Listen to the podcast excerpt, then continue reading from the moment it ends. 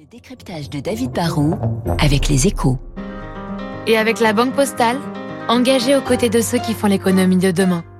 Bonjour David. Bonjour Renaud. Le débat sur les euh, technologies de reconnaissance faciale en France pourrait bien être relancé. Bah, vous le savez Renaud, hein, quand on parle de, de, reconnaissance faciale en France, on bascule tout de suite dans, dans, dans la peur du Big Brother. La, la crainte, c'est celle d'une surveillance permanente et généralisée. Le citoyen qui a rien à se reprocher serait fiché et tracé numériquement. Ce serait une vraie restriction de nos libertés et pourtant, bah, on ne peut pas nier qu'il existe des problèmes de criminalité, sans parler de la, la, menace terroriste. Or, des technologies très faciles à déployer maintenant et très fiables permettent de reconnaître, de suivre, de retrouver des criminels. La techno peut servir d'arme de dissuasion ou d'outil pour la police. On ne peut donc pas totalement ignorer ces solutions. Pourquoi le débat est-il en train de ressurgir?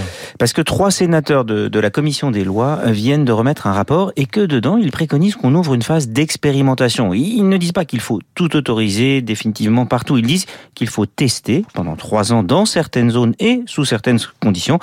En clair, ils veulent qu'au moins pendant les Jeux Olympiques de Paris 2024, on puisse dans ou, ou autour des stades tester certaines, certaines solutions.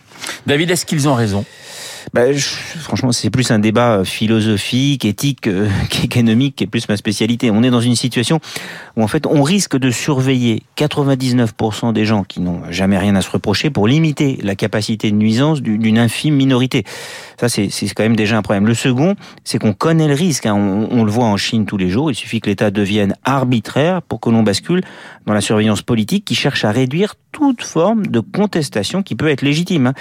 C'est pas parce que le risque n'existe pas aujourd'hui chez nous qu'il n'y a pas un risque un jour de dérive. Si on a des caméras et, et, que la reconnaissance faciale fonctionne, on l'utilisera pour un crime de sang, c'est sûr, mais que fera-t-on pour les voleurs de vélos, par exemple Je ne sais pas. Aujourd'hui, j'aurais tendance à dire testons, testons juste dans certaines zones sensibles, pas à l'entrée de tous les immeubles ou des stations de métro. Faut pas qu'on bascule comme dans Minority Report. Hein. Peut-être faut-il se dire que l'utilisation devrait être essentiellement a posteriori, plus pour résoudre des crimes que pour les empêcher. Bon, mais, mais je comprends aussi la, la prudence de la CNIL qui redoute le potentiel d'une surveillance généralisée.